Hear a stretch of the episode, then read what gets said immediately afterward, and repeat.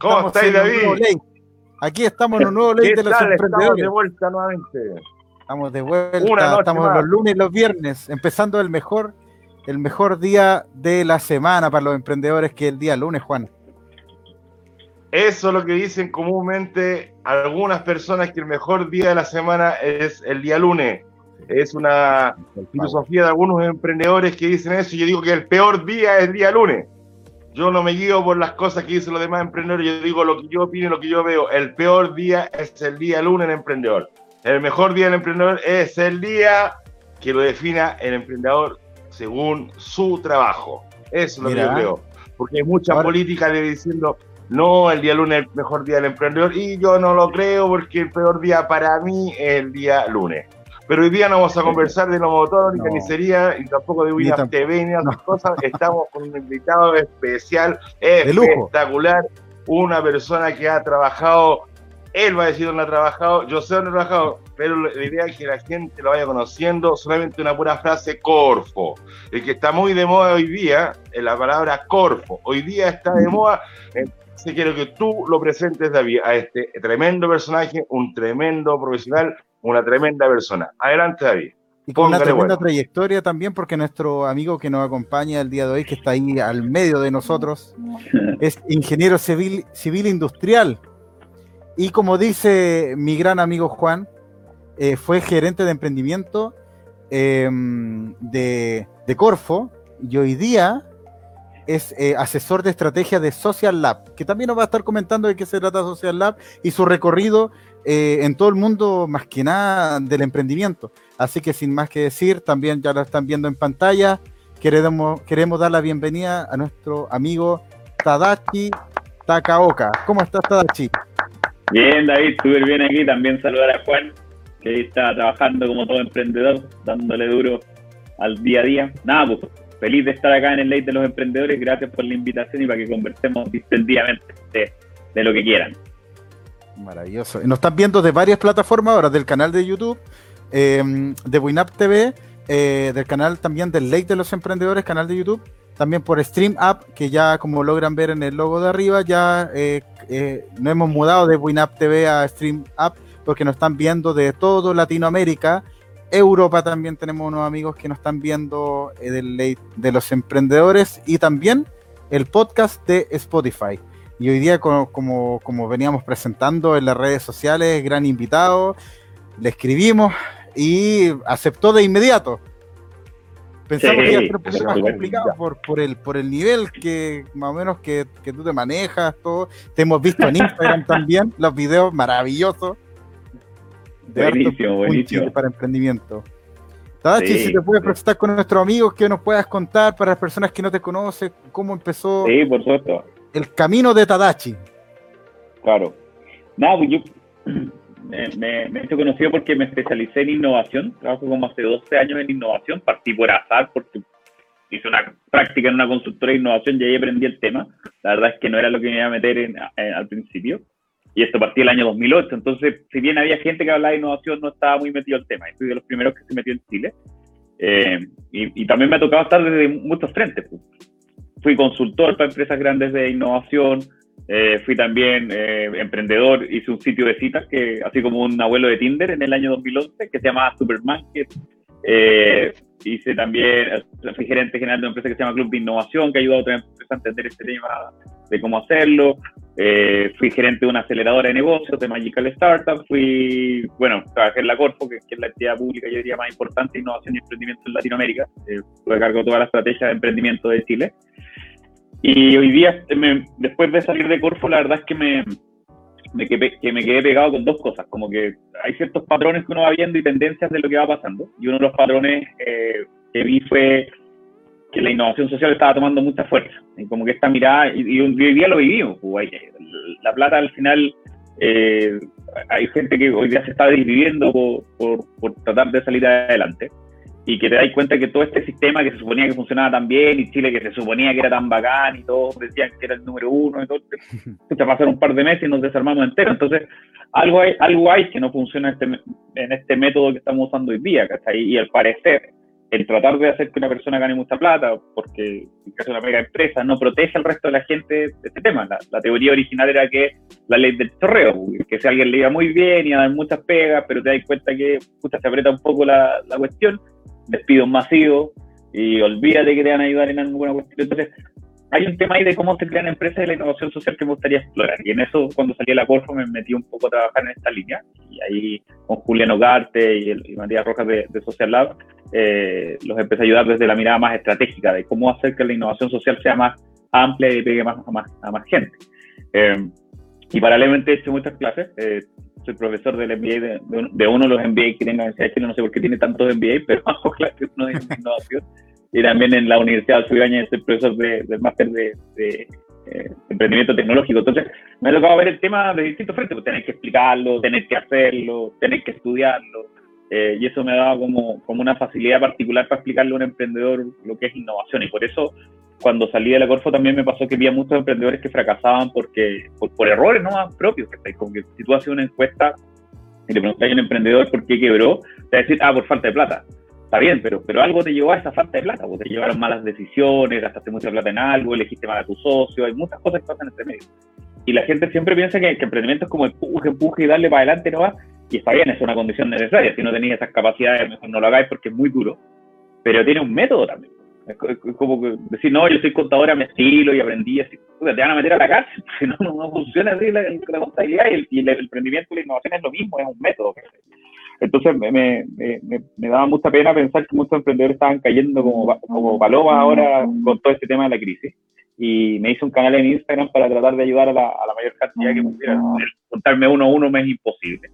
Así que lo que hice fue armar un canal en Instagram donde explico en videos de tres minutos, en, en lenguaje súper simple, conceptos que tienen que manejar, eh, ideas que tienen que entender, qué, es un modelo de negocio, cuál es la lógica detrás de los emprendimientos, todo eso lo, trato de explicar en, fácil. Y la verdad es que ha estado bien entretenido, ha, pescado a esta gente, lo partí como hace dos meses, y dos meses y medio casi, y ya tiene como 4.500 seguidores, es bien choro, como que tanta gente lo está, lo está eh, usando. Y eso me hace sentir contento, y por eso me gusta participar en, los webinars y todo, donde tengo la oportunidad de, de, contarles un poco lo que pienso y lo que siento. Maravilloso. Juan. Ah, bien, me tiró la pelota a mí. Muy bien. no, que yo, yo soy el hombre que espera. Espera y después yo ataco. Oye, estamos hablando un poco, estuve escuchando un poco eh, del tema, por ejemplo, de qué pasa, por ejemplo, que hubo un modelo económico, si, estoy bien por lo que escuché, y si estoy mal, también corrígeme, todavía no hay ningún problema. Eh, puedo tener cara pesado, pero tan pesado no soy, soy bastante simpático, así que no, hay problema, compañero.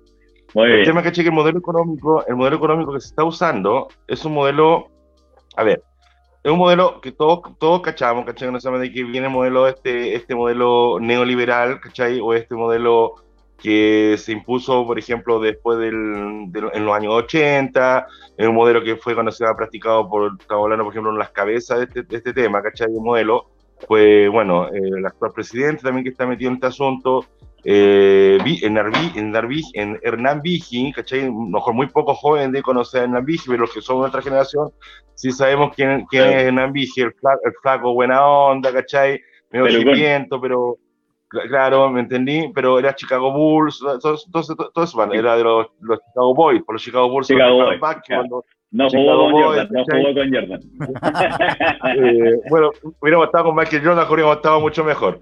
El tema, ¿cachai? No se llama aquí, la trajeron un modelo neoliberal, un modelo que no se llama de que, que eh, priorizamos primero lo que es el capital, ¿cachai? Empresarial y no el capital humano. O sea, de esa perspectiva yo lo, lo veo, ¿cierto?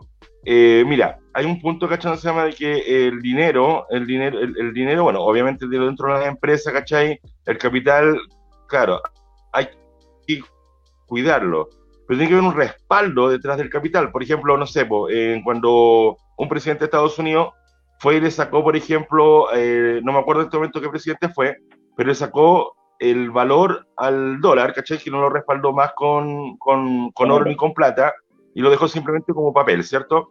Acá en Chile, por ejemplo, eh, yo no estoy muy informado, para ser franco, yo soy como de la opinión pública, de qué nos respalda a nosotros como país, ¿cachai? Para nuestro capital. Ahora, cuál es el, el, principal, ¿cachai? Se llama aporte o el principal, ¿cachai? Se llama capital que nuestras empresas tienen es el capital humano. ¿Por qué razón te lo digo? O sea, yo lo veo la perspectiva, por ejemplo, de la parte del trabajador. Por ejemplo, eh, cuando, todo este modelo que, que estamos viendo hoy día, hoy día, hoy día, hoy día, eh, en 2020, se ve, ¿cachai? que realmente no protegió mucho el capital humano, ¿me entendí? El recurso humano que es el primordial de una empresa. Para nada, no, no, no hay un respaldo, ¿me entendí? Ahora, el, el modelo en sí no funcionó porque estos tipos, de por sí, cuando tú les presentas una innovación o les presentas una forma, ¿cachai? De actuar, estos dicen, no, estos tipos son muy cuadrados, dicen, no, esto funciona, funciona, funciona. Hasta cuando pasan este tipo de cosas. ¿Qué es lo que, hay que habría que haber hecho? ¿Cachai? No se llama haber hecho. Eh, todo este tema, por ejemplo, de pandemias, de guerra, obviamente los compadres nunca lo predicieron, ¿cachai? Nunca lo, lo visionaron, por la sencilla razón de que no pasaba este tipo de cosas. Sea, es como, por ejemplo, hablar de la guerra en las galaxias. O sea, es como hablar un tema de, de que, ¿cómo? O sea, esta cuestión pasa en las películas, esto no va a suceder, ¿cachai? Pero habría que haber leído la revista muy interesante de agosto del año 2014, donde decía la próxima pandemia. Debemos preparados para ese motivo, ¿me entendí? Entonces, ¿qué es lo que pasa? De repente, por ejemplo, eh, se gasta mucho dinero en muchas materias, ¿cachai? Que no, no, no son tan prácticas. Por ejemplo, te digo, por ejemplo, las Fuerzas Armadas. Sin embargo, las Fuerzas Armadas, habría que invertir dinero, proteger las Fuerzas Armadas, pero no un gasto, eh, un, derroche, ¿cachai? Como esto me tienen plata, a mi nicho la hagan ustedes yo creo que había, hecho acá, haber, haber guardado dinero, ¿cachai? Para algo más principal, que en este momento, ¿cachai? Hubiera sido para el tema de los hospitales, para el tema, ¿cachai? Se llama de no haber hecho más hospitales, ¿cachai? Todo ese tipo de cosas. Pero esas cosas, ¿cachai? Tampoco ahora, en este momento, podemos decir, pucha, podría haberse hecho eso, porque lamentablemente ya no se hizo. Ya no se hizo, entonces vamos a estar llorando en la, en la leche que ya se derramó. Entonces, por ejemplo, al que voy yo, que el modelo neoliberal ya está obsoleto. Hay un modelo que se llama que habría que, se llama, que cambiarlo, y ahí viene el asunto de la innovación, donde hay una, una colaboración entre empleador, empleador, ¿cachai? Y trabajador, una mutua colaboración, ¿me entiendes? Pero, ¿qué pasa? También se meten los sindicatos, ¿cachai? O sea, también hay piedras de tope, o sea, yo te digo, también yo veo, ¿cachai? Que hay piedras de tope, por ejemplo, hay empresarios que son buenos, que quieren tener esa colaboración dentro de su empresa con sus trabajadores, pero también están los sindicatos que son los que golpean fuerte y no dejan el desarrollo tampoco a la empresa. Entonces, no sé, ahí, yo digo, ¿qué hacemos? O sea, ¿qué modelo presentamos? ¿Qué, ¿Qué, crees tú con todo el tema de la innovación? ¿Qué modelo pudimos presentar? Si este modelo lo pudimos reparar o tendríamos que seguir el modelo, por ejemplo, de los chinos. ¿Qué, qué, qué ves tú de tu visión, Tadachi? Mm. Yo, yo creo que era la intro. Yo creo que no hay forma de predecir cómo, lo, que, o sea, era imposible predecir la cantidad de impacto que iba a tener esto. Yo me acuerdo que en febrero conversaba con amigos y me decían, oye, dicen que el 60% de la gente está contagiada. No, estáis locos, imposible. Oye, dicen que van a haber mil muertos. No, pues estáis locos, hay mil muertos sería la cuestión más terrible de una pasada historia. Y pasó. Entonces, yo, creo que hubiera gastado la plata en Fuerzas Armadas, no hubiera gastado la plata en Fuerzas Armadas. no hay país que lo haya encontrado bien. Lo que sí se nota que hay que ser medio tajante en ciertas decisiones y hay que hacerlas rápido y, el, eso es el liderazgo, ¿cachai? O sea, Nueva Zelanda, la, presidenta dice, oye, ¿sabes qué? Filo con aplanar la curva, elimínala y encierra a la gente un mes, y claro, todos reclaman porque se pierde plata, pero mejor plata, perder plata un mes y no tres como vamos acá. Entonces, eh, son decisiones que tienen que ver con cómo tú haces, haces yo creo que el enganche con la innovación en esto es cómo tú haces soluciones que tengan que ver con el resultado final y con el impacto social, más que cuidar el bolsillo de unos pocos o tratar de cuidar la imagen. Porque acá lo que trató de hacer el, gobierno fue cuidar su imagen, decir, oye, nosotros somos bacanes, entendemos todo, y hay una mirada media, eh, no sé si usar la palabra despreciativa, pero, pero media de decir, oye, nosotros sabemos cómo se hace y lo vamos a hacer. Y, y mientras la cuestión iba creciendo, te dicen dando a tomarte un café. Eh, y eso pasa porque se basaban en, en, sus pensamientos personales más que en buenas prácticas internacionales o eh, hacer cosas más tajantes, como decían. Entonces, al final del día, este tema de la innovación, lo que se ha descubierto y, por qué la innovación me parece importante. Hay un libro súper bueno que se llama ¿Por qué fracasan los países? que no es de innovación, habla de justamente estudiar por qué algunos países se dan a la cresta y otros eh, crecen. Pero la conclusión, una de las conclusiones que llegan, hay varios temas, que, que, que tenéis que creer en, en, en, en, tus instituciones, si no la gente hace trampa, si no creéis que los impuestos están usando de buena forma, evadís impuestos, ¿cachai? No entendís para qué sirven, hay un montón de cosas detrás de eso. Pero una de las cosas que me gustó que decía era que, ¿por qué es importante la innovación? Decía, los países que crecían, porque han habido varias teorías de por qué los países crecen, algunos decían que eran los países que estaban más al borde, que tenían que luchar contra el frío, desarrollaban más tecnología para sobrevivir, en cambio los que eran más caribeños que estaban en medio, eh, nada, pues tenía más comida, tenía que abrigarse menos, necesitaban pelear menos por sobrevivir, por ende desarrollar menos innovación. Pero eso no explicaba ciertas fronteras, como la frontera de México con Estados Unidos tienen más o menos el mismo clima y tienen un desarrollo distinto, Corea del Sur con Corea del Norte. Entonces, ¿qué, empezó a pasar? Había otros que hablaban que era la religión, algunas religiones eran más propensas hacia el cambio, pero en realidad lo que descubrieron fue que lo que hacía el, tema era la innovación, o sea, lo que hizo Inglaterra, Inglaterra fue la revolución industrial. Y, lo que pasa acá es que, claro, uno dice, ya, pero ¿qué tiene que ver la innovación conmigo? Yo tengo mi carnicería, o tengo un almacén, o, tengo, soy eh, vendedor de propiedad. Lo que tiene que ver la innovación es cuánto hace cada ser humano, cuánto aporta a la sociedad. Y, y, me acuerdo que me gustaba esa columna que hizo Matamala que decía, claro, salió un gallo en Icare hablando, adelante un gerente de una empresa grande, y dice, lo que tiene que hacer Chile para mejorar la productividad es que las secretarias tienen que conversar menos por el teléfono y los y los trabajadores meterse menos a Facebook y todo aplaudiendo. Es una estupidez, es una estupidez. Si un gallo tiene que, si un gallo tiene que apretar un botón para que se haga un proceso y el otro lo tiene que armar a mano en Excel, obvio que el otro va a ser más rápido, no importa si es suizo, chino o chileno. Es una inversión desde la, la jefatura sobre lo que tiene sobre lo que es eh, la tecnología. Entonces, eso me pasa con la innovación. La innovación al final tiene que ver con, y la innovación social en una mirada súper personal tiene que ver cómo hago que la gente con los mismos recursos, de no solo de plata, sino que de tiempo, de dinero, de curva, de, entender un tema, puede acceder a mejores cosas. Y, hay una cosa que, donde tú ponís lo, las metas, así como los mantras. el mantra es como tu, tu, tu frase que te guía. Y yo creo que Chile debería adoptar una frase en la cual te diga, nadie que trabaje 45 horas semanales tiene que pedirse un crédito para comer. Es una estupidez, está, mal armado tu mono, Entonces está bien, podéis aludir un montón de cosas, que la gente tiene que estudiar más para, saber más, manejar mejor sus finanzas, pero si estáis apretado con la plata constantemente, tomáis malas decisiones. Hay, hay estudios de eso, de que la gente cuando, cuando tenéis que pensar el día a día y tenéis que estar, puta, ¿qué va a comer mi cabro chico? ¿Qué vamos a hacer a fin de mes? Puta, ¿dónde vamos a dormir hoy día? Tomáis malas decisiones, porque no importa que tan inteligente sea. Entonces, hay un montón de cosas de que la lógica que se siguió detrás de los Chicago Boys y, de cosas por las yo, no estoy tan de acuerdo, eh, produjeron cosas que nos afectan hasta el día de hoy. Y, así me he dado cuenta que estoy más viejo porque me, interesa la historia, porque leo historia de repente y entiendo cómo le pegan cosas al día de hoy. Eh, y, te, y te pasan temas como decir, bueno, la elite que hoy día está en, las grandes empresas. Gran parte de las grandes empresas, yo no sé si sabe la gente no está escuchando, pero partieron en la Corpo. La Corpo fue la primera inversionista de empresas como Entel, la compañía de teléfono, bueno, el mismo Metro, que todavía tiene propiedad, la CAP, eh, la INAP, varias empresas que, Llanza, después se terminaron vendiendo a precio de huevo durante la dictadura. Entonces, ¿y eso qué provoca? Provoca que el tipo que está a la cabeza piensa en sí mismo como un tremendo empresario y menosprecia el trabajo de otros emprendedores que vienen detrás, porque te dice, oye, yo lo logré y cómo tú no lo vas a poder lograr. Sí, lo logré porque te regalaron una empresa multimillonaria.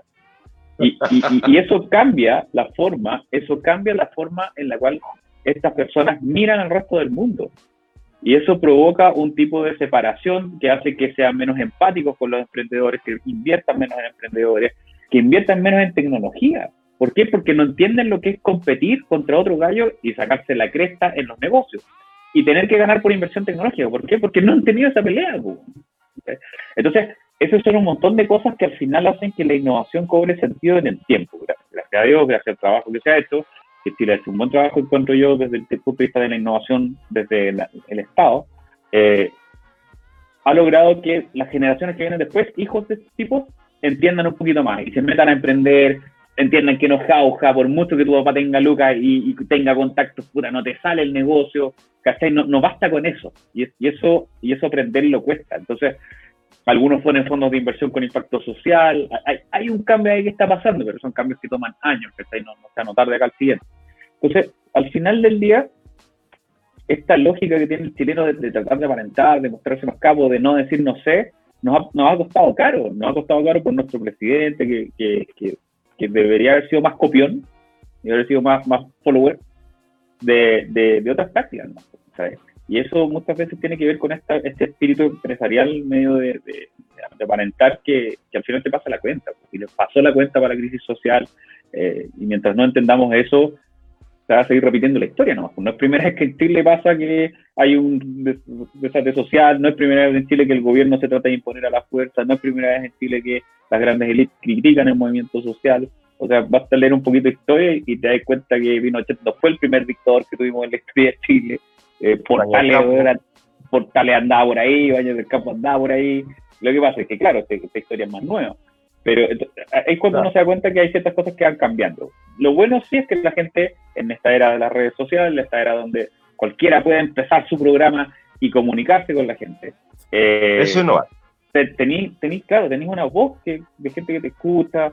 Eh, antes, si yo hubiéramos estado en los 90, la única forma de escucharme hubiera sido que me entrevistaran en el diario, donde un editor me hubiera editado para decir lo que ellos querían que yo dijera.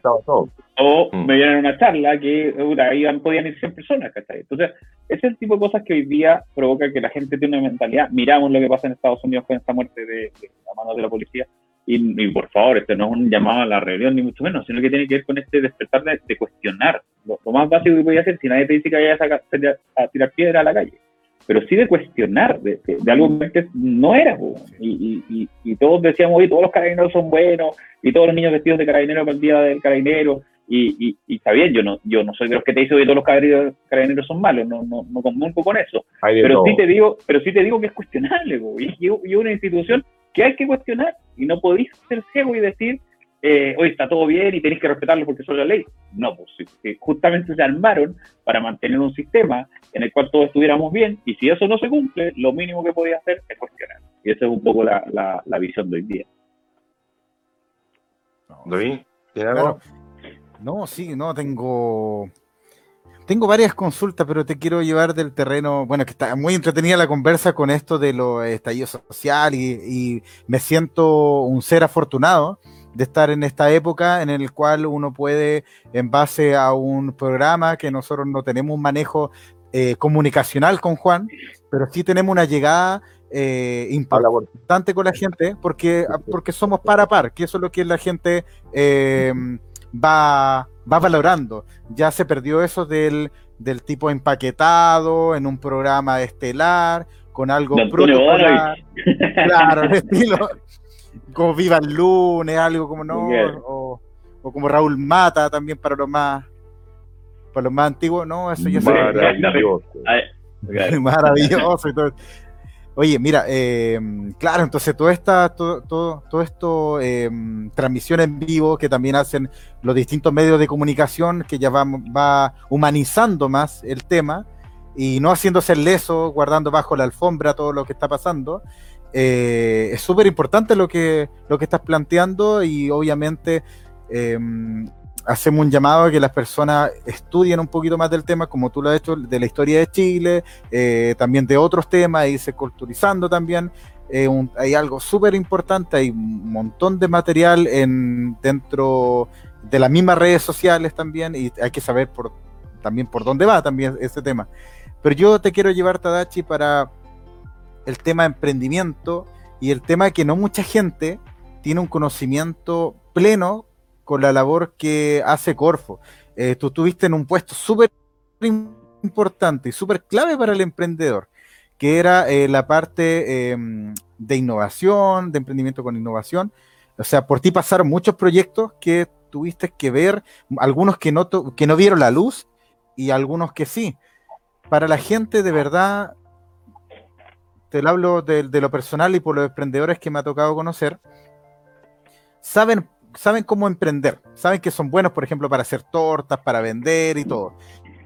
Pero para presentarse, para presentar un proyecto a, Corfo, Cercotec o cualquier entidad que les pueda ayudar con una cuota de financiamiento, siempre se complica. Uno, mm.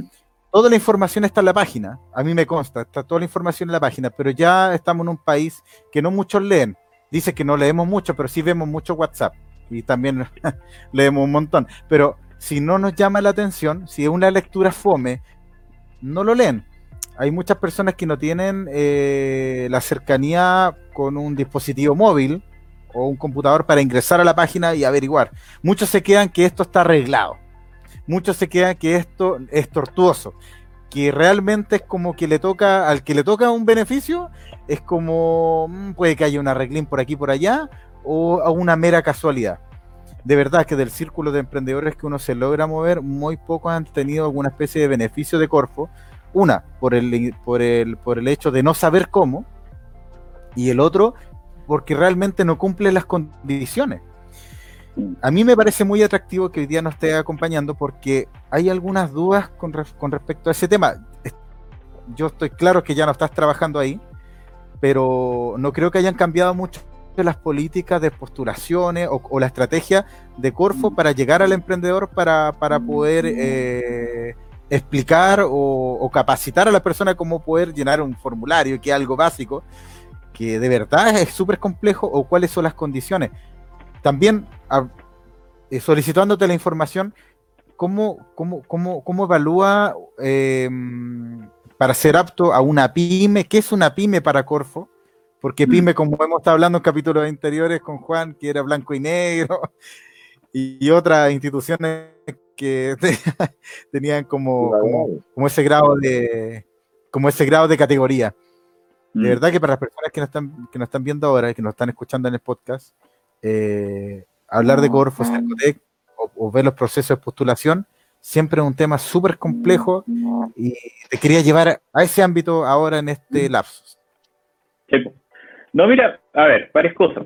Lo primero es, bueno, yo creo que sí ha cambiado harto. Yo salí en octubre del año pasado, pero tuve que cambiar un montón. Primero, después salí, después vino la crisis social, después vino el COVID, entonces probablemente cambiaron hartas cosas. Les puedo contar lo que yo vi en mi tiempo, que no es garantía que sea lo que esté pasando ahora, pero, vamos por partes. La primera parte, que es Corfo.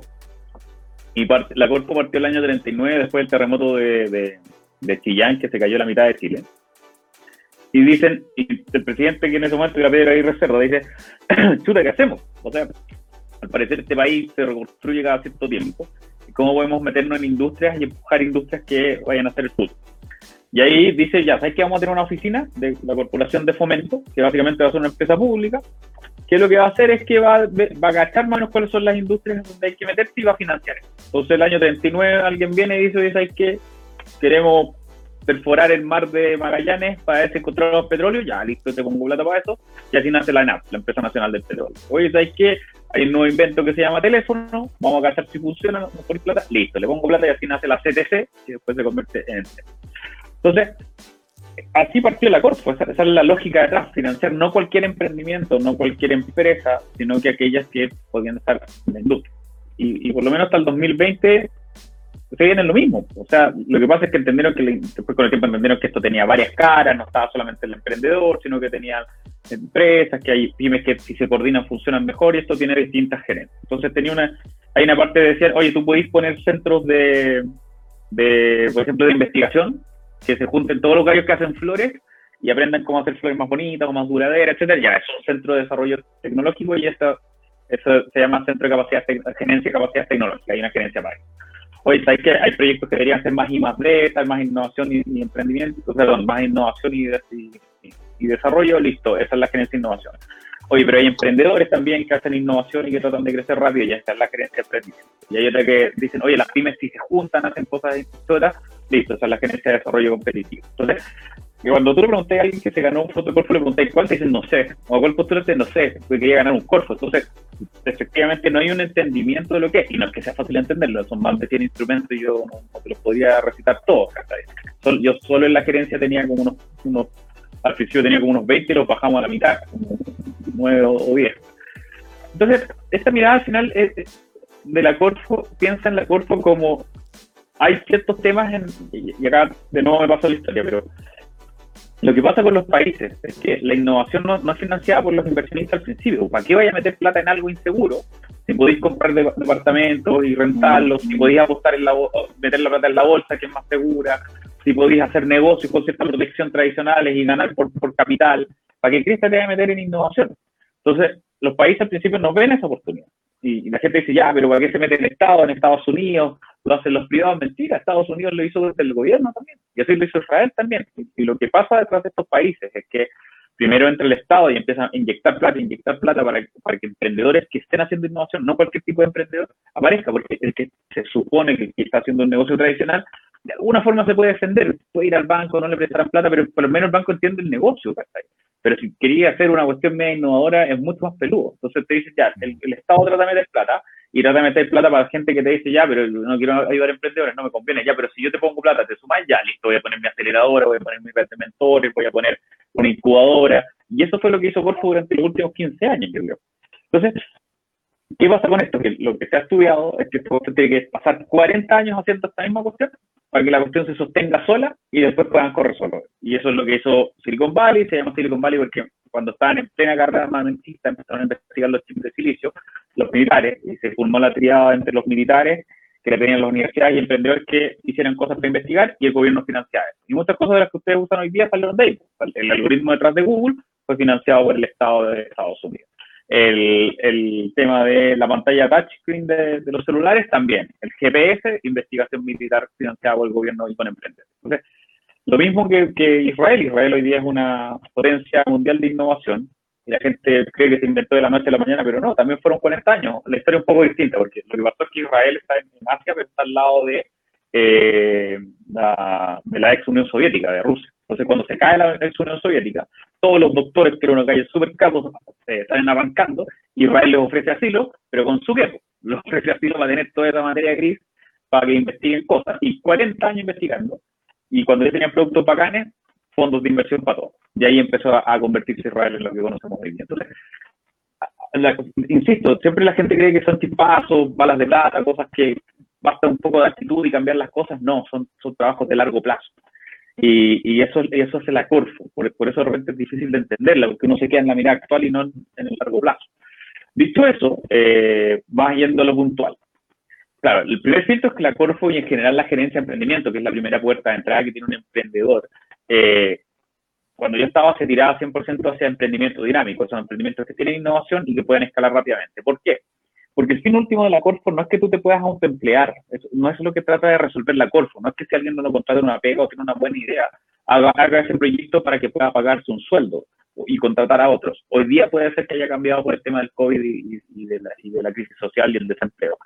Pero en tiempo que estaba yo, no era ese el fin. El fin era que alguien emprendiera en algo que cambiara una industria y tratara de darle una mejor solución al resto. Entonces queríamos financiar en algo que hiciera, no sé, pues, Corner Shop, que no, lo financiamos en Corfo, pero, pero Corner Shop es ejemplo de eso. En vez de ir al supermercado y que te enfermí hoy día, te mandáis a pedir un Corner Shop y eso nos hubiera gustado financiar.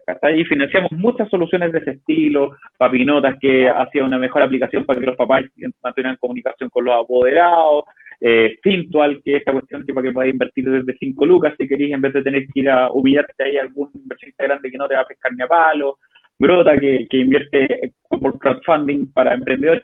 E-, esa es la lógica. Entonces, cuando uno analiza un proyecto que postula a la Corpo, en la gerencia de emprendimiento en particular, uno se fijaba en cuatro cosas en general.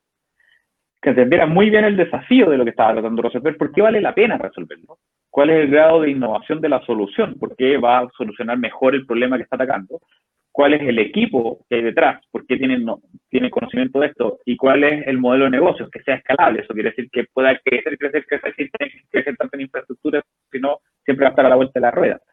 Entonces, todas esas lógicas de repente no se entienden. Lo, único que tú decir, yo tengo una idea que creo que es muy buena y quiero que me la financie. Y con eso vaya a la pelea y me sacan la cresta. Entonces, yo miraba proyectos, no, postulaba 8.000 al año, no los miraba todos, pero agarraba algunos, los miraba. Y yo diría que el 80% estaba mal preparado. Y no para Corfo, por cualquier tipo de inversión de, que tú le tuvieras que explicar a alguien tu negocio y entender por qué se tenía que meter en tu negocio. Y, se iban muy en la personal, te decían, no, puta, es que yo necesito esto para crecer, y crea en mí, está bien, buena onda, pero esta plata de todos los chilenos tenemos que, tenemos que invertirlo en lo que vaya a cambiar la industria. Y, y eso es un poco la lógica detrás. Ahora, eso no quita que es un sistema imperfecto. Es un sistema imperfecto porque tiene una curva de aprendizaje, es un sistema imperfecto porque no es fácil de entender, es un sistema imperfecto porque si postulas muchas veces vaya aprendiendo el mono y, te haces más hábil para postular, que no es una habilidad que tenga que tener un emprendedor. no me interesa que los emprendedores sean buenos postulando fondos del gobierno, no una habilidad que me gustaría que desarrollaran. Sin embargo, como tiene esas complejidades, hace que ciertas personas puedan ganar. Pero yo te diría que, de nuevo, en el 80% de los casos está mal preparado, está mal preparado y no tiene estos métodos de lo que yo les hablaba, de, de entender desde el lenguaje más mínimo a entender cómo explicar un desafío. Y, quiero, quiero tomar este tema que me encantó que lo sacara de colación. Yo no sé por qué nunca me lo preguntan, ya no estoy en corpo. Nunca me preguntan si los concursos estaban arreglados, si alguna vez vi algo. Y yo sé que es algo que se habla comúnmente. Pues, ustedes dicen, oye, no, es que hay que conocer a alguien. Y a mí me gusta esa pregunta porque hoy día la puedo responder abiertamente. No tengo ninguna relación con la Corpo, no me va a demandar independiente de lo que diga. Y la verdad es que el concurso no está arreglado. Y, y, y, están así que yo, les, yo decía, de repente, no sé, grupos como el Lean Startup en Facebook que de repente hablan estas cuestiones, yo no me metía a pelear porque sí ningún pero, pero a veces alguien me invocaba, ¿verdad? O me decían algo y decía, pillas a alguien, acúsalo conmigo. Si pillas a algún ejecutivo que te pidió plata a alguien en cualquier región que te diga que, eh, que te ofrece algo, acúsalo conmigo, no vaya a dar tu nombre, hazlo, anda a mi oficina, llámame, este es mi mail, escríbeme. En cuatro años nunca nadie me escribió, nadie. Y uno siempre puede aludir que, claro, alguien puede aludir que es al miedo, ¿no? Que no quiero que me, me saquen. Compadre, yo les daba total anonimato, total anonimato. Ya, está bien, podrían decir que no confiaban en mí, pero, pero puta, creo que tengo buena fama en el mundo emprendedor de que soy el tipo derecho. Entonces, me, me, llamó mucho la atención. Son cuatro años, nunca nadie con nombre y apellido me dijo, este gallo, este gallo me ofreció algo, o me trató de decir algo, o me, pidió plata en el proceso. Nunca nadie. Nunca nadie dentro de la organización, ni un vicepresidente, nadie, me pidió que hiciera ganar a alguien. Sí, debo admitir que había, había veces que un emprendedor iba a reclamarle al vicepresidente y, y me decía, oye, ¿por qué no ganó a Innova? Y decía, no, no, no creo que sea Innova. Y nos poníamos a discutir y ahí sí teníamos fricción. Esto con, con, con el actual ministro de Desarrollo Social, que a quien yo lo respeto mucho, eh, tuvimos una fricción de ese tipo. Hay una leche de burra en, en, en Punta Arenas que esta cuestión no tiene nada innovador, y él insistía que sí. Y está bien, pero discutíamos técnicamente. Él nunca, él nunca me puso la pata encima y me dijo, ¿sabes qué? Esta cuestión tiene que ganar porque yo lo digo. Jamás, jamás se lo dijo. Si nos agarrábamos, nos agarrábamos fuerte, pero con argumentos técnicos. Entonces, lo que me da lata de esa postura, aparte de que creo que, que, es irrespetuoso con toda la pega que hacen los ejecutivos, porque de verdad revisan, y es una lata revisar revisan un montón las cuestiones y realmente creo, creemos que los que ganan merecían ganar. Eh, me da más lata todavía que la gente se queda con eso. Pues. Entonces no postula porque alguien le dijo que para arreglar que tiene que conocer a alguien, lo cual es mentira. Y se vuelve como un mito y la gente lo cree al final. Y, ni siquiera hace el, esfuerzo. Ahora, no te voy a mentir, la primera vez que lo va a ser un parto porque no vas a entender nada, vas a postularte, a humillarte, hay una carta que que usted no está ni cerca. Pero bueno, así se aprende, pues. no, no, no hay otra forma. Y mal que mal son 25 palos, 40 palos algo de sufrimiento hay en la cuestión. Pero eso, yo, creo que es importante entender lo que es la Corpo. Y otra cosa que es importante que entiendan también, la Corpo es un bonus, es, una cosa extra. Tu modelo no puede basarse en que el gobierno te dé plata. Eh, en el sentido de que, al menos en mi tiempo, postulaban 8.000 proyectos al año y ganaban 800, el 10%. Nueve de cada 10 compadres que postulaban les decíamos que no, porque era la plata que había. Y uno puede decir, oye, ya entonces ponga más plata. Eran 44 palos verdes. Chile es el país que más plata pone en emprendimiento e innovación por lejos. Y uno puede ser crítico y decir, oye, no, pero ya no podemos ser el unicornio. Oye, son 40 años y al final Chile está más avanzado que otro país. O sea, son 18 millones de habitantes y la cantidad de soluciones que salían era, era brutal. Entonces, yo te diría que eh, tomar la posición, la decisión de ir por Corfo, sí, me parece interesante. Yo si volviera a emprender lo haría, pero eh, creo que siempre hay que tomarlo como que es un bonus. No podéis esperar decir, ah, que si salgo de cuerpo pues, pues, emprende, si no, no. Entonces mejor no seas emprendedor. No, no podéis partir así, ¿cachai? Eh, ahora, si te sale y te da velocidad, bacán, ¿no? top, pero, pero siempre tiene que ser mirada como una solución opcional, no, no como una exigencia de lo que tiene que entregar un gobierno. Buenísimo. Buenísimo. Ahí quedó ya la respuesta de Juan. Eh, por lo que yo no entiendo, de lo que, porque la verdad las cosas, todo lo que estaba hablando Tadachi, yo no, no, no, conocía mucho lo que era Corpo, o sea, yo, yo bastante sincero, ¿cachai? No, no, conocía mucho cómo funcionaba. Yo hace cuatro años atrás, más o menos, yo tiré un proyecto para el gobierno, ¿ya? Eh, lo voy a decir carevaro, porque al final y al cabo el tema es así, y lo puedo tirar de nuevo, porque ya, ya me caché cuando es el tema. Yo tiré un tema por el Transantiago, ¿ya? ¿Ya? Eh, el, tema era que más o menos así, ya voy, a, darte una pincelada del asunto, porque voy a ver un emprendedor por ahí que me agarre el asunto y pum, lo agarre y, me haga todo el proyecto y yo joda con, con, lo que tengo en la mente. Porque hay un punto, ¿cachai? yo no, yo no tan solo, por ejemplo, soy un, un, almacenero, un, almacenero o soy un carnicero. Con David yo soy un compadre que siempre estoy pensando, yo, yo, si no me funciona un tema, yo digo, ya no importa, sigo con esto y después con esto, y siempre soy de las personas que tienen que tener no un, no solo, un solo canasto. Creo que, ¿cachai? No el emprendedor tiene que tener más ideas y de muchas cosas, ¿cachai? Que puedan agarrarse más después, ¿me entendí? Entonces, el proyecto consistía, ¿cachai? Y no te estoy diciendo, Dachi, le iba a dejarle el asunto lo que es la evasión en cero. La evasión era cero. Todos iban a pagar con el proyecto que tenía en la mente y que iban presentado, todos iban a pagar, todos iban a poder usar el transporte público. Además, era un transporte ultra, pero ultra seguro.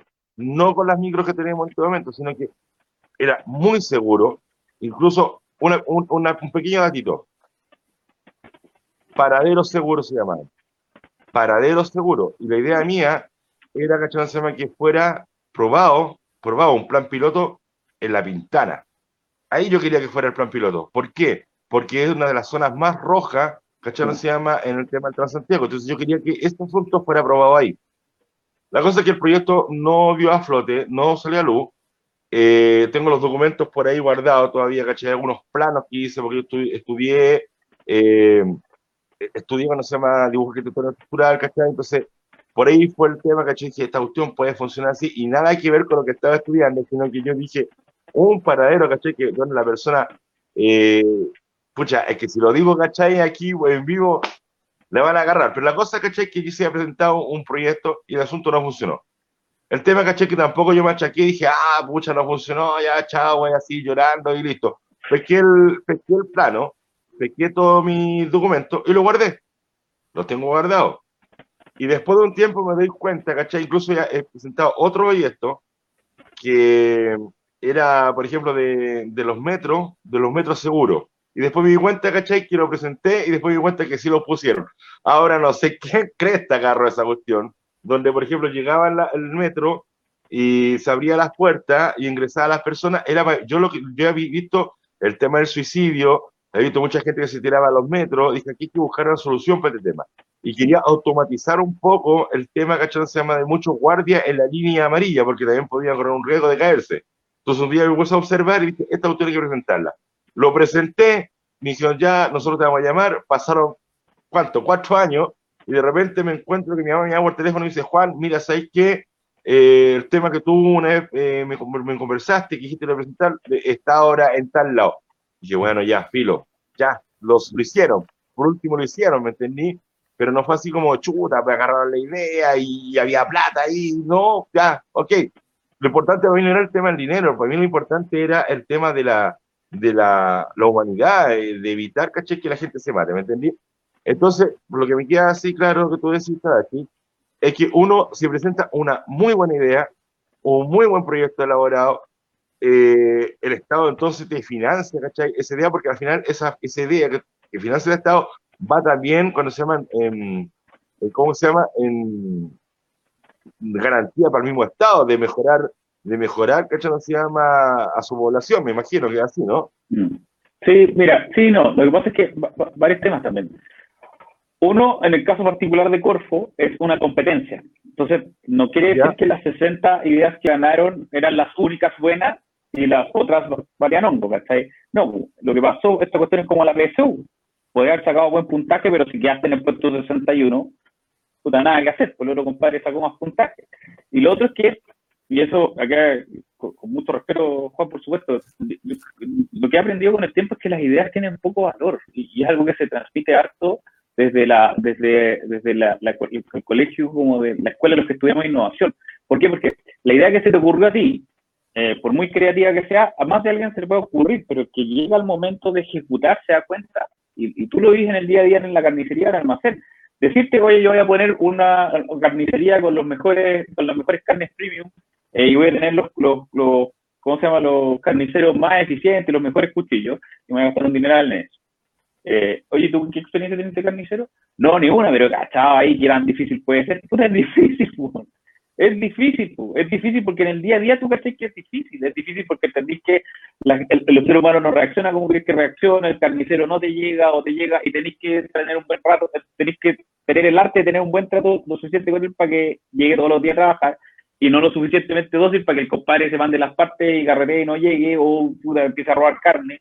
Y eso es parte de la solución. Entonces, decir que vaya a poner una carnicería hiper premium de gran nivel no tiene, tiene cero valor. Y si alguien al lado la pone, dice, ah, me robaron la idea. No, eso no es lo que te robaron. La parte importante de la carnicería es el día a día, es el entender quién es el compadre que tiene el mejor dato de la carne, cómo levantáis el carnicero que realmente tiene valor, cómo ajustáis los precios con la competencia. Hay un montón de cosas alrededor de eso. Entonces, cuando tú vas a, a, donde sea, no solo al gobierno, sino a una empresa privada, a ofrecerle la idea del millón de dólares, hay un tema de credibilidad ahí. Como no te conozco, como seas quien sea, salvo que sea Mark Zuckerberg, como no te conozco, necesito empezar a evaluar si entendí lo que estáis haciendo. Entonces, claro, tu idea suena bien de que se cierra la puerta, la gente no se pueda tirar, tenga que estar cortado pero tenéis experiencia trabajando con transistores, sabéis quién es el mejor proveedor en Chile de, de esta puerta o quién tenéis que negociar afuera. Podéis negociar con un compadre que venga de afuera en China porque ahí los hacen más barato para que nos salgan a menor precio. ¿Qué experiencia tenéis negociando con chinos? Hay un montón de cosas más allá de la idea, que es lo que realmente hacen el sabor. Es, es como, puta, la fiesta de matrimonio es bonita, pero el matrimonio es peludo. Entonces, por muy buena voluntad que uno tenga, por mucho que uno se case enamorado, por muchas ganas que uno tenga de eh, que la cuestión resulte, por mucho que el emprendedor crea en su sueño, por mucho que lo quiera sacar adelante, hay un momento en que ya no podéis más porque te faltó práctica, técnica, ejecución. Y lo mismo pasa con las ideas. Por, eso, yo trato de que la gente se, enamore de sus ideas, no trate de defenderlas a, a, puños y, patadas contra el mundo, sino que entienda por qué, por qué no te contrataron esa vez, eh, ¿Por qué no tomaron la idea? Tal vez fuiste solo, tal vez tendrías que haber ido con un equipo, tal vez tendrías que haber ido con una marca más grande que diera la sensación de que podías ejecutar un tamaño de esa envergadura. Eh, tal vez deberías haber postulado, claro, a un piloto solamente con un fondo de Cercotec para ser un piloto y tener un caso real, y decir, ya, listo, ahora sí te quedo un poco más. Uno se puede ofender, sino que como no me crees, si yo tengo buenas intenciones, está bien, pero, pero como él, de nuevo, con la plata de todos los chilenos, eh, tenéis que tener algún protocolo de responsabilidad de decir, bueno, en qué invierto y qué no invierto. Entonces, yo creo que, para ser súper blanco-negro, yo creo que nadie debería invertir en buenas ideas. Nadie, nadie debería poner ni un peso en buenas ideas. Yo creo que deberíamos poner plata en prototipos feos, en prototipos y cosas que no importa si una persona lo hizo con, claro, pero no importa si hizo la primera versión de cartón en su casa con cartón y, papel maché y cola fría, pero si se lo jugó con algo para ver si funcionaba la piecita de lo que tenía que hacer, esa cuestión para mí tiene más valor que el emprendedor que llega con una PPT y la tremenda historia de lo que quería. Y eso, y eso es lo que tenemos que aprender, hacer, hacer eh, prototipos feos y funcionales rápidos, eh, más que ideas hiper grandilocuentes que quedan almacenadas en nuestros cerebros y en unos papeles por toda la eternidad. Así que eso no tiene valor. Claro. Es más tangible la idea. Tiene que ser como, ya, sé que este tipo me convenció porque lo veo que va a funcionar. Claro, y, y cachar bien y, aprender cosas. Por ejemplo, de nuevo, si, yo tratara de poner una carnicería y no cacho nada, puta, ¿cómo trataría de partir la carnicería? Puta, entrevistaría a otros carniceros. Yo entrevistaría a 30 carniceros. Dice, oye, ¿me voy a enseñar? Oye, ¿qué te voy enseñar un negocio? No estoy tratando de armar un tema y si tú quieres ayudarme, después te puedo contratar. Pero necesito entender esta cuestión. Ponerme a googlear, tratar de entender, tratar de poner una página online diciendo, me puede transferir, vendo carne eh, y tratar, y cuando y ni siquiera tener un stock de carne, sino que cuando me compre carne, ir a la carnicería a comprar solo para entender cómo funciona el negocio. ¿Cachai?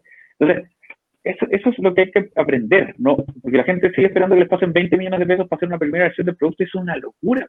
Eso no hace ningún sentido. Si ustedes hubieran em, esperado a que una radio les diera el espacio para hacer su programa de radio, hubieran muerto esperando. ¿cachai? Pero esto, esto es un prototipo, esto, que hoy día ya está más profesionalizado, tienen su logo, tienen su, gente que los sigue, pero, pero así partieron, ¿verdad? Y esto tiene mucho más valor que tu idea de el paradero seguro. ¿Por qué? ¿Por qué? Porque avanzaste en esto. No esperaste a nadie que te diera. Ahora, tampoco podéis hacer una cuestión de clase mundial con, que, que llegue a todos los países en todos los idiomas, porque para eso necesitáis capital y ahí tienes que salir a buscar inversión. Nadie les dice que tienen que desarrollar toda la idea así de forma simple.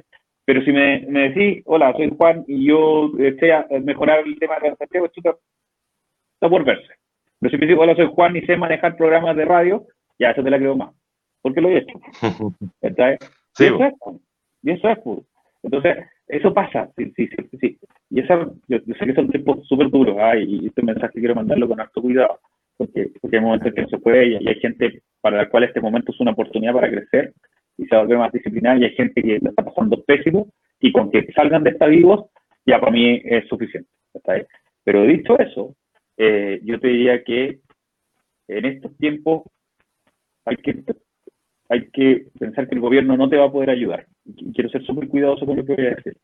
¿En qué sentido?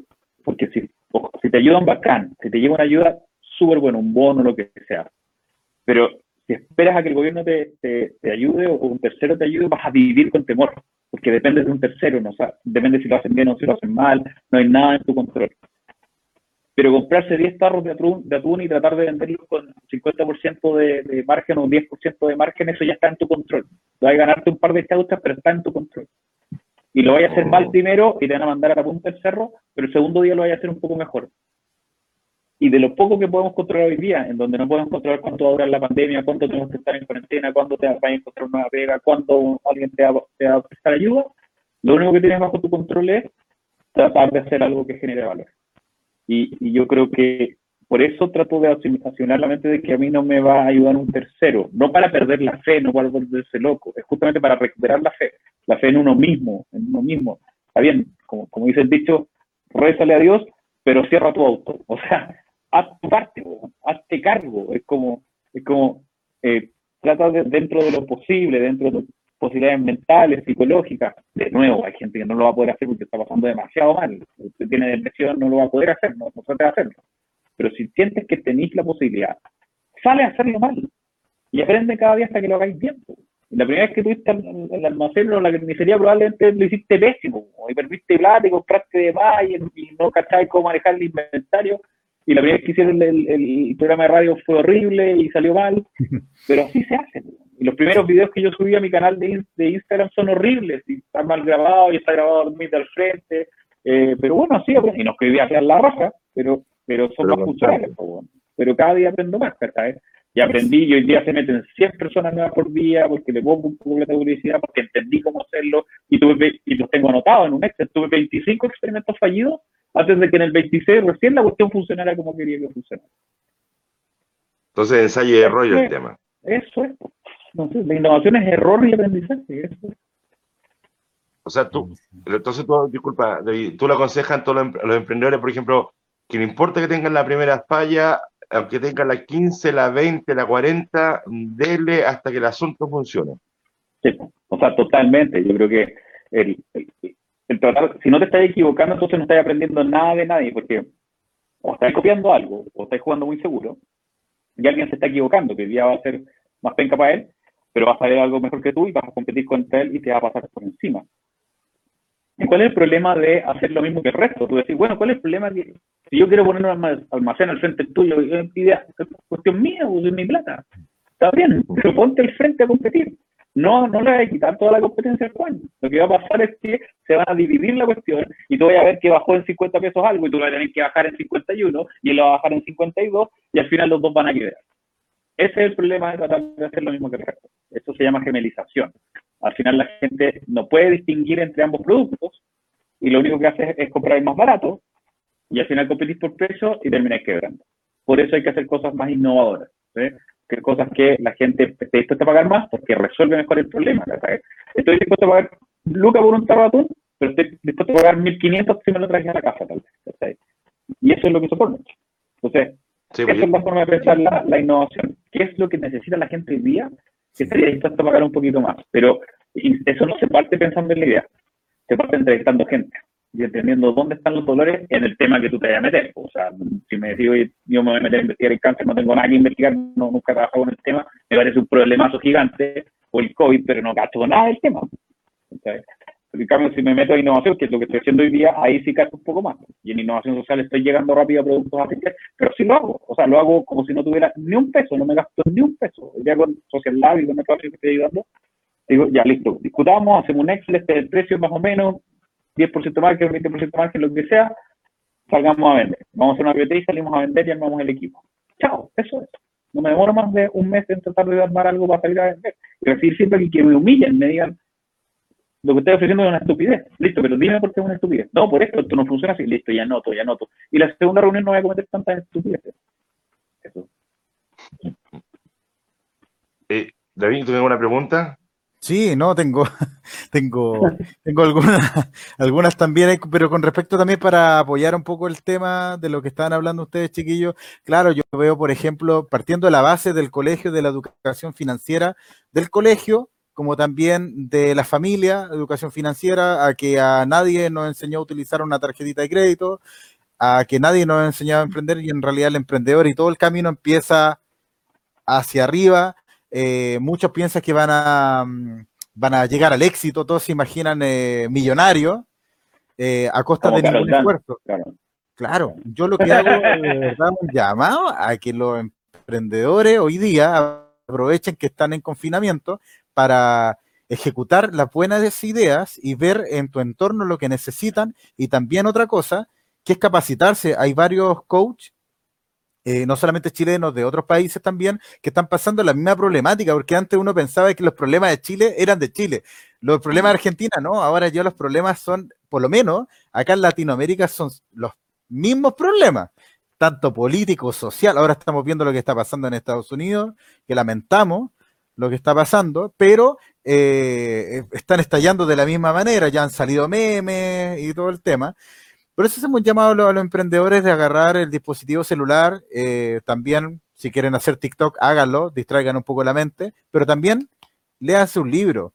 Es que no tengo plata, hay varios PDF, acá en el Ley de los Emprendedores tenemos algunos PDF por ahí que les puedo enviar algunos correos, aprovechen de leer. estrategias de venta, eh, hay libros que te enseñan de marketing bastante bien. Hay unos libros también que tienen que ver con autores que, claro, son de los años 30, a lo mejor 1930, pero eh, en realidad se pueden eh, ocupar los mismos métodos hoy en día. Sí, no están, no son prehistóricos. En realidad todo va dejando una enseñanza. Y lo otro es que tocan ustedes los temas de que, claro, de que el emprendedor tiene que innovar, que tiene que ir aprendiendo, que tiene que ir em, jugándosela. Es una palabra súper potente que jugársela. Y de repente el emprendedor cae, en el egoísmo, lo que pasa lo mismo, del almacén. Oye, el vecino allá puso un almacén, me va a quitar la clientela. Oye, pero ojo, innova tú. A lo mejor es la atención y muchos, muchos cadenas de supermercados dicen, me atendió mal la cajera. Mm. Sé que ya no vengo más, me dio mal el vuelto, no sé, cualquier cosa, me salió producto vencido. Pero después a la semana va al mismo supermercado.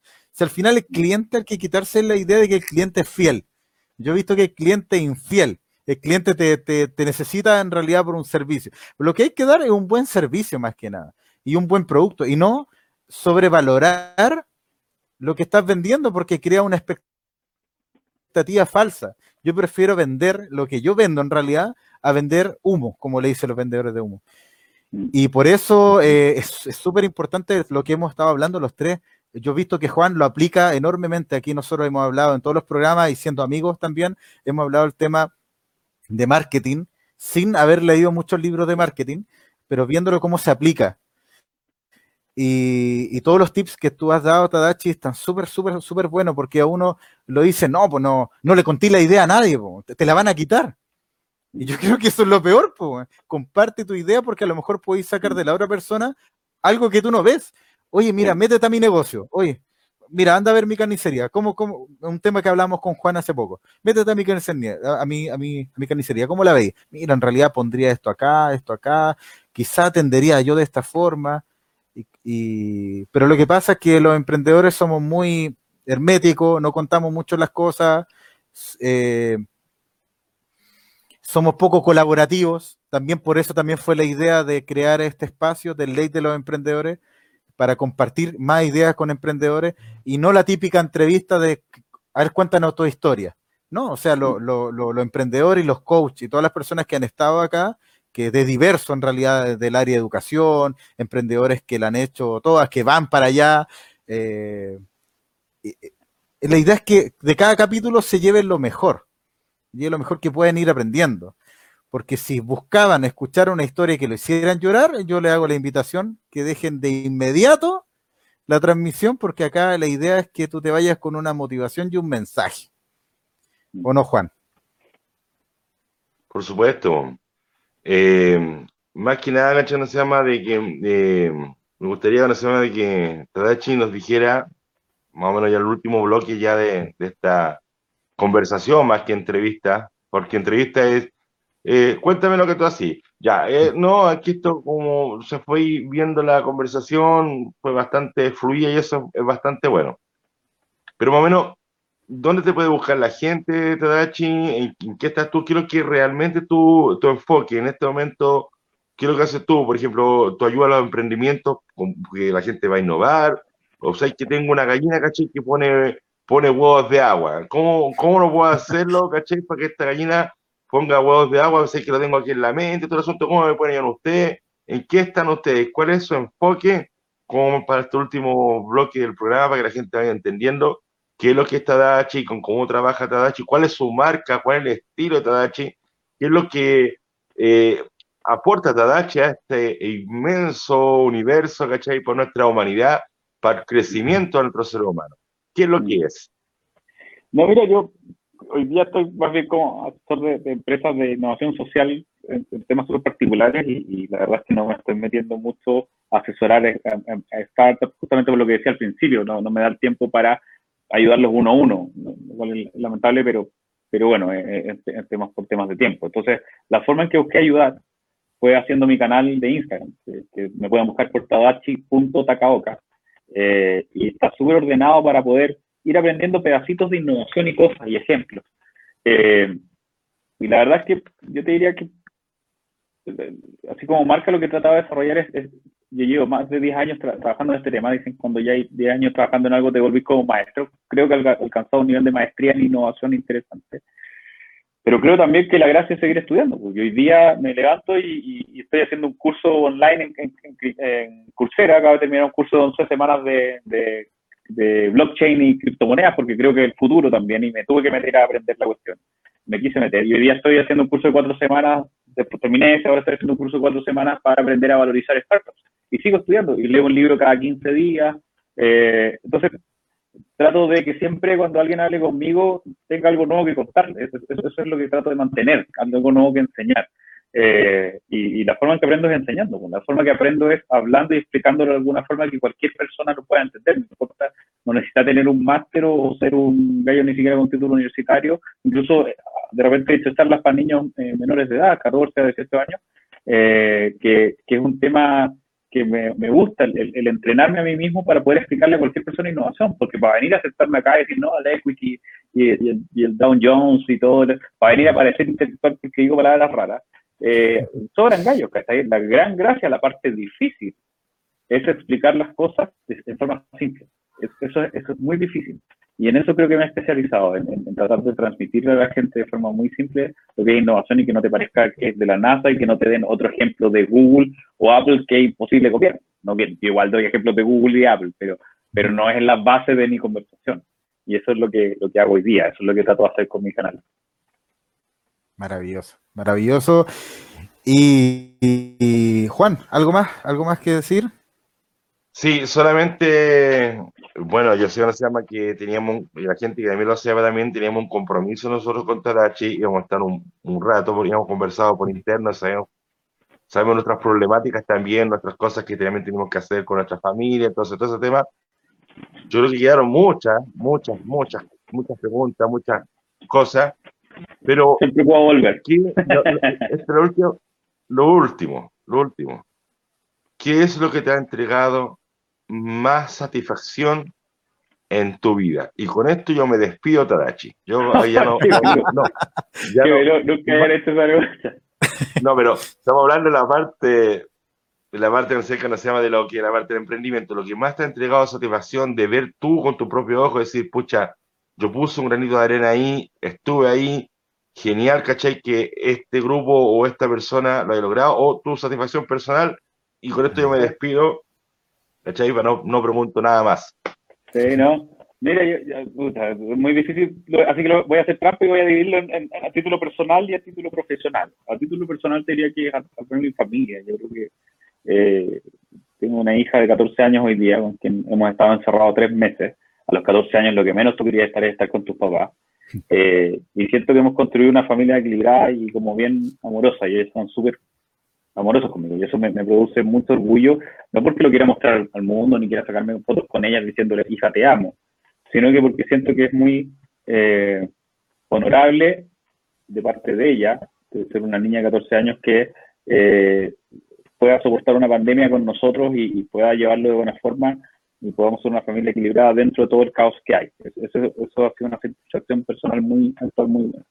En mi vida profesional he tenido muchas satisfacciones. Una vez de una charla en Colina 1.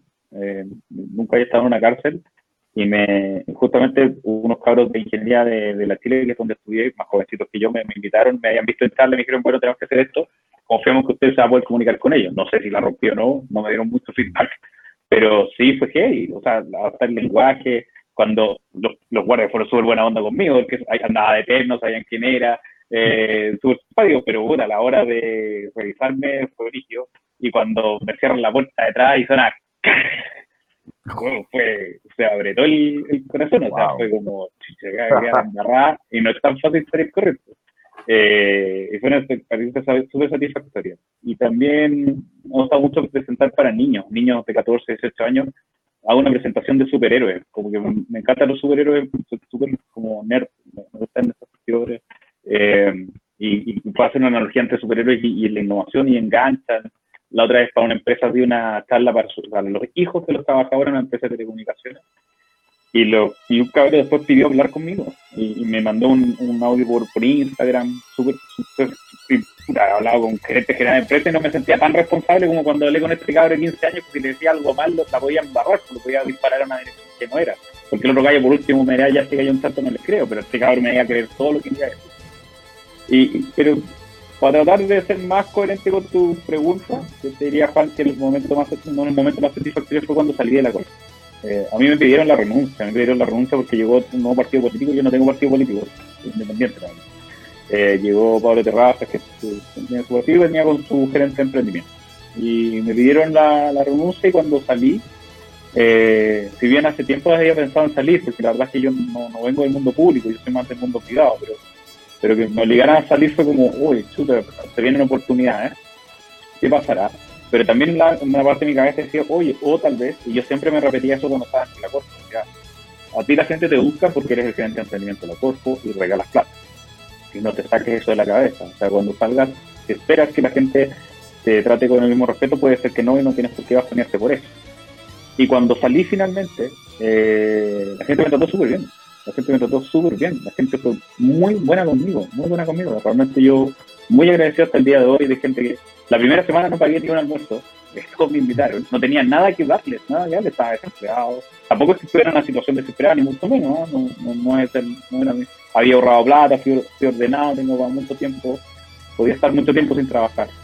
Eh, entonces no era un tema de, interés, y la gente fue muy buena conmigo, muy respetuosa. cuando empecé mi canal pensé que gente me iba a trolear, porque iba a cero, puros agradecimientos.